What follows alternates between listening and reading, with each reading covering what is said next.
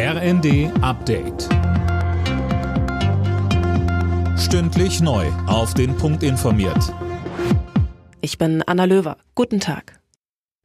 Hans-Georg Maaßen hat das Ultimatum verstreichen lassen. Der Ex-Verfassungsschutzchef ist nicht, wie von der CDU-Spitze gefordert, bis zum Mittag freiwillig aus der Partei ausgetreten, Anne Brauer. Genau, und damit droht ihm nun der Rausschmiss. Das CDU-Präsidium wirft Maaßen vor, immer wieder die Sprache aus dem Milieu der Antisemiten und Verschwörungsideologen bis hin zu völkischen Ausdrucksweisen zu nutzen. Ein Parteiausschlussverfahren ist nun unumgänglich, sagt CDU-Vize Karin Prien. Dass Maaßen nicht freiwillig ausgetreten ist, überrascht sie wenig. Der CDU-Vorstand soll sich in gut einer Woche mit dem Fall befassen. Vorher hat Maaßen noch die Gelegenheit, schriftlich Stellung zu beziehen.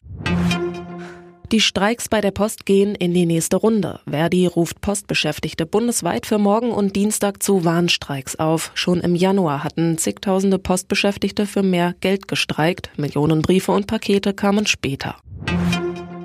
Kanada hat einen ersten versprochenen Leopard 2 Kampfpanzer auf den Weg in die Ukraine gebracht. Die kanadische Verteidigungsministerin veröffentlichte auf Twitter ein Video, das die Beladung eines Flugzeugs der kanadischen Luftwaffe mit dem Panzer und den Start der Maschine zeigt. Dazu schrieb sie, dass ihr Land die ukrainischen Streitkräfte weiterhin mit der Ausrüstung versorgen wird, die sie für einen Sieg brauchen. In Europa kommt man mit der Lieferung dagegen offenbar nur schleppend voran.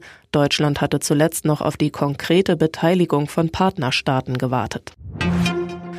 In Österreich und der Schweiz sind in den letzten beiden Tagen mindestens sieben Menschen ums Leben gekommen. Teilweise sollen die Skifahrer abseits der Pisten unterwegs gewesen sein, trotz hoher Lawinengefahr.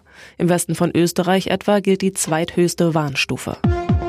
Alle Nachrichten auf rnd.de